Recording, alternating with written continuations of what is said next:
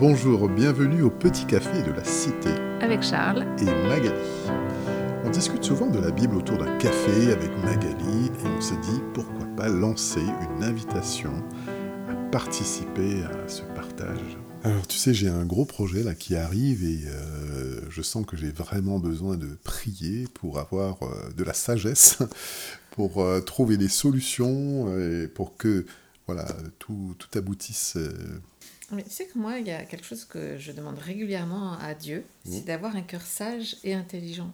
Comme, euh, comme Salomon le lui a demandé dans, c'est dans le livre des rois au chapitre 3. Mhm. Euh, attends, c'est, oui, c'est verset 9 à 12. Mhm. Il dit, Accorde donc à ton serviteur un cœur intelligent pour juger ton peuple, pour discerner le bien du mal.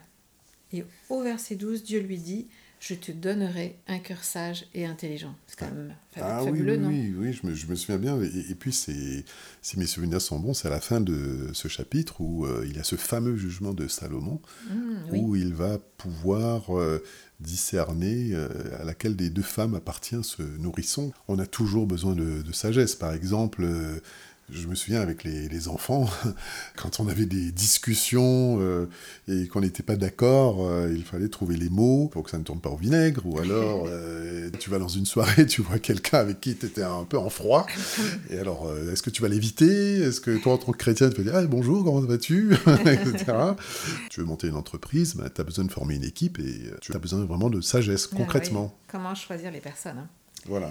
Eh ben, écoute, justement, toi, tu as fait une compilation des... très intéressante du verset des, versets du livre des Proverbes, ah, toujours du roi Salomon, euh, dans les chapitres 22 à 31. Mm. Et, en les regroupant par thème. Euh, moi, je trouve ça super intéressant parce que ces versets font le lien entre la foi et la mise en pratique. Alors, on ne parle pas ici de pratiques religieuses, hein, mais, mais d'appliquer des principes de sagesse dans notre mmh. quotidien. Vous vous rappelez, on a, on a pu écouter le portrait de Dieu dans un précédent podcast. Ce qu'on va, on va lire aujourd'hui, ce sont des conseils que, que toi, tu avais intitulé euh, Les clés pour une vie heureuse. Moi, je trouve que c'est un véritable mode d'emploi. Je suis vraiment impressionnée par son actualité. Et hum, ça va très loin dans les détails parce qu'on va voir qu'on parle de énormément de sujets. Mais bon, si tu nous lisais le début de ce texte. Ah mais complètement, et je pense que ça me fera même euh, du bien euh, d'écouter avec ceux qui nous écoutent. On a besoin de la sagesse. Elle est toujours prête à s'inviter chez toi. La sagesse, c'est le discernement et le bon sens. Tu augmentes ainsi ton savoir, tu acquiers de l'habilité dans la réflexion, de la prudence, tu pourras résoudre des énigmes. Enlève de ta vie ce qui la pollue, une habitude à ne compter que sur soi, refuser ou différer un bienfait à quelqu'un alors que tu le peux. Projeter de faire du mal à quelqu'un que tu ne connais pas ou qui ne t'a rien fait. Ta priorité, c'est de chercher la sagesse. Elle commence avec le respect et la soumission à Dieu. Il faut se confier en lui. Ceux qui le cherchent comprennent tout. Hein, c'est pas mal ça. Mm. Et l'humilité précède la gloire. Hein, c'est connu aussi. C'est pas mal. Ce, proverbe. En fait, il dit que la priorité, c'est de chercher la sagesse. Tu as remarqué combien ces dernières années, le métier de coach a pris un, essor incroyable? On a des coachings d'entreprise, euh, de développement personnel, c'est pas des mauvaises choses. Hein. Euh, on peut s'entourer d'une foule de conseillers, ou alors on commence par lire le livre des proverbes. Mm-hmm. Et les conseils, ils sont gratuits. Ah, ça c'est intéressant. C'est quand même bien. Mais j'aime bien cette idée que tu trouves, c'est dans, dans l'épître de Jacques euh, au chapitre 3, mm-hmm. au verset 17. Alors il dit cette sagesse n'est pas de ce monde, mais elle vient d'en haut. Elle est pure, pacifique, modérée, conciliante, pleine de bienveillance et de bons fruits. Oui, parce que qui ne recherche pas une vie équilibrée, stable euh, et euh, une vie de succès? Hmm. Mais euh, c'est d'abord placer sa confiance en Dieu. Et, c'est là, on parlait de la clé hein, d'une vie hmm. heureuse, ben, c'est toute l'originalité de, de, ce livre et aussi sa radicalité, parce qu'il est dit, tu as, c'est pas faire confiance en l'homme, mais en Dieu carrément. On peut aller plus loin. Quand on parle de la clé du bonheur, ça concerne l'usage de la parole. Et euh, de ce que tu vas dire, de la manière dont tu vas le dire. Et c'est un thème récurrent dans la Bible.